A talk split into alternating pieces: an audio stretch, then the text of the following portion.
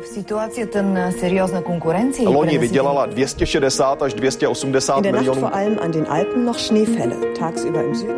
Европа одна. Европейцев миллионы. erinevalt kahest varasemast õhtust on tänane möödunud tunduvalt. Idag så besökte vdn Michael O'Leary Jobbik azonban bejelentette, hogy egyetlen rendezvényen sem Разные взгляды на жизнь в программе «Европа лично». Добрый день. У микрофона Яна Ермакова. В программе «Европа лично» мы рассказываем, о чем говорят и пишут в европейских странах. Начнем с новостей, которые на этой неделе пришли из Финляндии. Там неожиданно выяснилось, что на центры по приему беженцев потрачено больше денег, чем планировало государство. Центры для размещения просителей убежища обошлись Финляндии в гораздо большую сумму, чем предполагалось заранее. Власти рассчитывали, что на одного беженца государство будет тратить 37 евро в сутки. Средняя сумма, однако, составила 66 евро. Одна из главных причин этому – невыгодные договоры, заключенные иммиграционной службой с организаторами центров по приему беженцев. Во многих случаях иммиграционная служба не устанавливала финансовые рамки организаторам и обещала компенсировать все расходы. Спасибо нашим финским коллегам, а сейчас к новостям Швеции. Теория или практика? Лауреатами Нобелевской премии по экономике 2016 стали профессор экономики Гарвардского университета Оливер Харт и профессор экономики и управления Массачусетского технологического института Бенк Хольстрём за их вклад в развитие теории контрактов. В чем же состоит эта теория? Шведская академия наук объясняет, что современная экономика связана воедино бесчисленными контрактами. Заключаются они, например, между акционерами компаний и их руководством, между страховыми фирмами и владельцами автомобилей и так далее. Эти отношения часто подразумевают конфликт интересов, поэтому контракты должны составляться таким образом, чтобы каждая из сторон была защищена. Ученый родом из Великобритании Оливер Харт и его финский коллега Бенгт Хольмстрем объяснили, как в реальной жизни заключаются контракты и какими проблемами это сопровождается. В 70-х Хольмстрем описал, каким образом акционеры той или иной компании должны составить оптимальный контракт для главы этой компании, о действиях которого они могут не знать. Он разработал так называемый принцип информативности, согласно которому заработная плата руководства компании должна зависеть от информации о показателях его деятельности. Оливер Харт в 80-х сделал фундаментальный вклад в новое ответвление теории контрактов, изучающее случаи неполных контрактов. Дело в том, что в контракте нельзя прописать все возможные развития событий, и ученый описал, какая сторона и в каких обстоятельствах должна принимать решения. Его исследования, в частности, ответили на вопросы, какие компании, общественные или частные, должны владеть такими институтами, как школы или тюрьмы. В Чехии тоже на этой неделе говорят о контрактах, но о других. Быть вместе в болезни и в здравии, в горести и в радости, но денежки врозь, а заодно и все другое имущество. Такого принципа придерживается все больше и больше вступающих в брак чешских граждан. Чтобы обезопасить себя от общения с судебным приставом из-за давнешних долгов супруга или супруги, о которых в предсвадебной суете как-то подзабылось, все больше пар в Чехии заключают добрачные договоры и соглашения. Течение 2014 года чешские нотариусы подготовили и заверили 7,5 тысяч добрачных контрактов, посредством которых будущие супруги четко определили, какое имущество после свадьбы станет общим, а какое ни в коем случае, за что вторая половина ручается, а за что уже нет. Годом позже, то есть в 2015, подобных договоров было заключено уже 8,5 тысяч. Pokud smlouva není uzavřena ze zákona, uzavření manželství vzniká společnění manželů. Если добрачный договор не был заключен, то, согласно закону, после брачной церемонии у супругов появляется общее имущество. К этой категории относятся доходы мужа и жены и, естественно, вся приобретенная вместе недвижимость или, например, машина. Если же брак распадается, то такое имущество необходимо как-то поделить, что и вызывает главные споры. Tento majetek je potřeba vypořádávat a tam začínají ty problémy, spory. Комментирует Радим Неубауэр, президент Нотариальной палаты Чешской Республики. Причем споров по поводу имущества между разводящимися супругами возникает очень много. По статистике в Чехии расторгается половина брака, причем чаще всего через 3-5 лет совместной жизни. A dalším aspektem samozřejmě je ochrana nedlužícího manžela. Ну а вторым аспектом добрачного контракта является защита супруга, не отягощенного долгами от претензий со стороны кредиторов его второй половины. Подчеркивает Радим Неубауэр. Подобных случаев в стране достаточно много.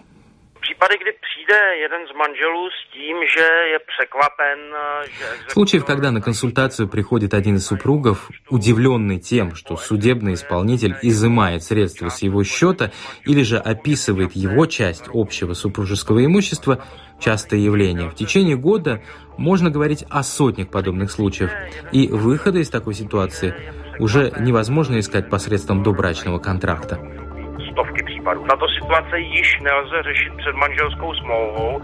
Если жизнь все-таки удалась, семья не дошла до развода и появились дети, от проблем никто не застрахован и тут. Не понаслышке это знают жители Испании. Как воспитывают детей в Испании. Традиции воспитания на примерах из жизни.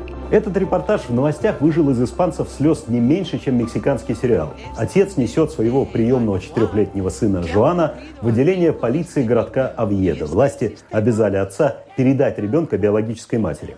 Мария Хосе родила мальчика в 14 лет. Ребенка у нее тут же забрали и отдали на воспитание в приемную семью, после чего девушка долго судилась с государством и добилась возвращения своего малыша. Несовершеннолетняя мать не успела провиниться перед королевством ничем, кроме очень ранних родов. Родительских прав ее не лишали. Просто ребенка сначала забрали, потому что она, как считалось, не сможет его правильно воспитывать, а потом передумали и вернули. Ну, вообще, если начать разбираться в системе семейного воспитания Испании, то складывается впечатление, что наибольшее внимание в королевстве уделяется воспитанию родителей. Причем держат их в ежовых рукавицах, и наказание за любую провинность следует самое суровое. Ну, к примеру, недавно суд Пальмы наложил на родителей школьницы штраф почти в полторы тысячи евро за то, что та прогуливала школу. Или вот э, другой совсем свежий случай.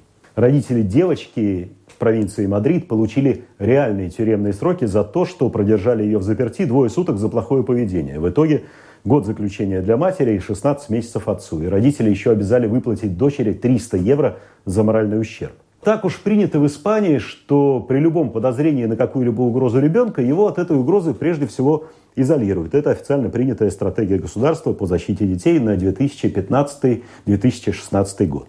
Так, внимание органов опеки может привлечь простое заявление ребенка в школе о том, что его родители поссорились, что его семья бедная, или, к примеру, что его не любят брат или сестра. Результатом может стать временное отстранение родителя от опеки над их чадом и помещение его в специализированное заведение, даже если члены семьи не являются гражданами Испании. При этом цели разлучить ребенка с его семьей не ставятся. Участие родителей в исправлении ситуации приветствуется, и чем скорее это произойдет, тем быстрее ребенок вернется под крышу родного дома. Ну а что же с воспитанием, скажем так, сильно провинившихся детей? Детская преступность в Испании, пусть и не в угрожающих размерах, но все же присутствует. Так вот, например, из Британии недавно специально приезжали в Испанию изучать опыт соседнего королевства по перевоспитанию малолетних преступников. В Испании на средства неправительственной организации «Диаграмма» построено более 40 центров реабилитации. То есть это, по сути, частные деньги и частная инициатива. Картинка абсолютно пасторальная. Живописная сельская местность, козы, лошади, поля, огороды. По атмосфере нечто среднее между большой фермой для экотуризма и республикой Шкит времен Макаренко. Главный подход к воспитанникам – они не преступники, они дети. И что самое интересное, эта система работает. По статистике, только двое из десяти выпускников таких центров совершают повторное преступление. Это втрое меньше, чем у выходцев из обычных колоний для малолетних преступников. И те же британцы эту программу намерены теперь запустить у себя в королевстве. И вот в таком подходе главное отличие между тем, как жестко государство воспитывает испанских родителей и как испанцы относятся к воспитанию детей. Ругать и поучать малышей в этой стране как-то не принято, и проступки воспринимаются как детские шалости. Как утверждают сами испанцы, они таким образом воспитывают счастливого и свободного от комплексов человека. И, например, обычная для Испании картина, когда дети гуляют по улице до поздней ночи, удивляет разве только непривычных подобному иностранцев. Напомню, вы слушаете программу «Европа лично», и мы продолжаем.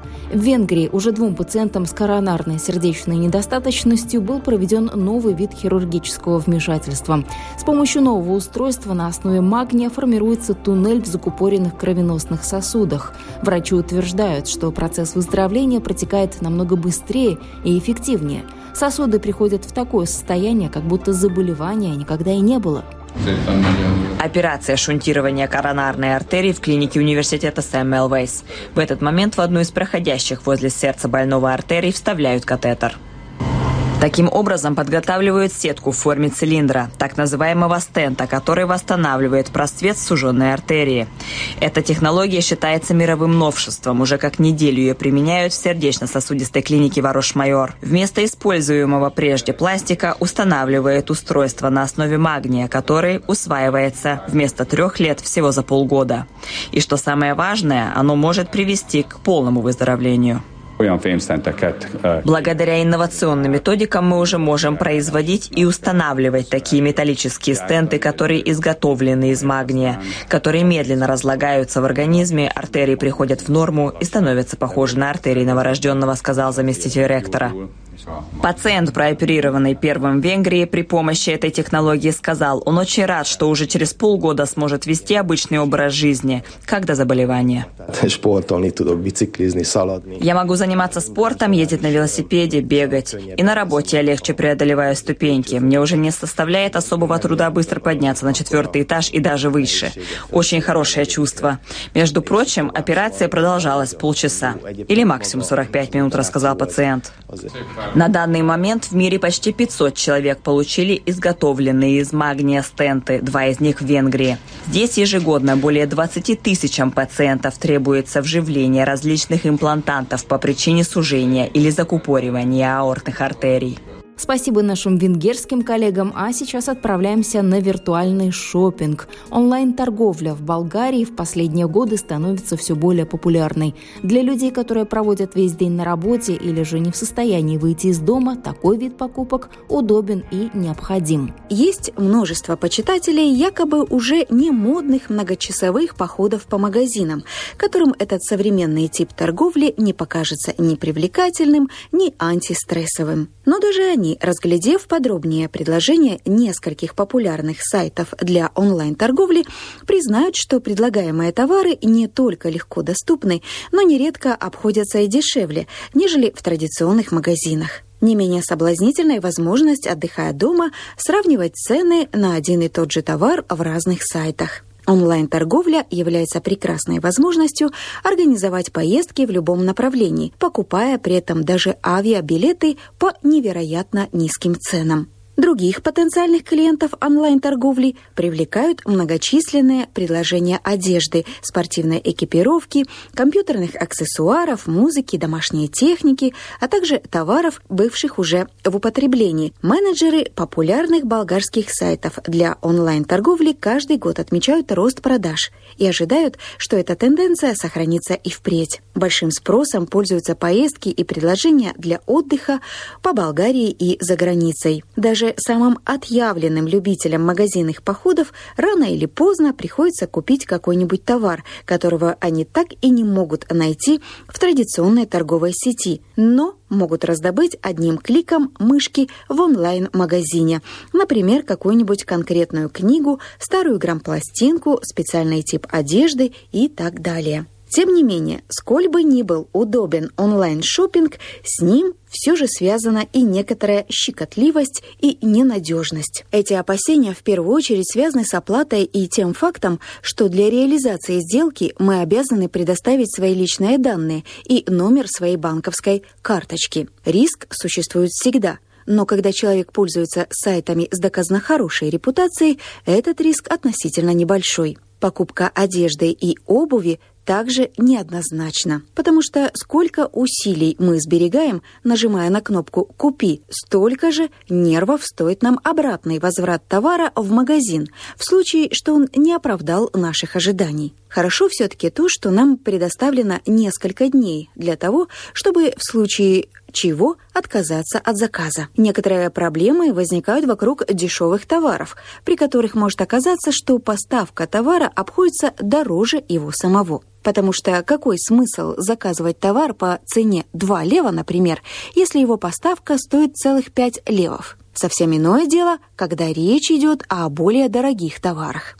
Тогда некоторые онлайн-торговцы даже принимают оплату поставки заказа на себя. Те же из клиентов, кто любит неприкосновенность своего личного пространства, весьма недолюбливают так называемые крючки, которые, исполнив последний запрос, впоследствии просто заливают клиентов подобными предложениями. Но даже по этому вопросу мнение потребителей онлайн-торговли неоднозначно, потому что есть и те, кто утверждает, что это невероятно полезно. И это все, о чем мы успели рассказать вам на этой неделе. В эфире была программа «Европа лично». Сегодняшний выпуск подготовил подготовила и провела я, Яна Ермакова. В программе были использованы материалы наших коллег русских радиостанций и телекомпаний Венгрии, Чехии, Испании, Франции, Болгарии и Финляндии.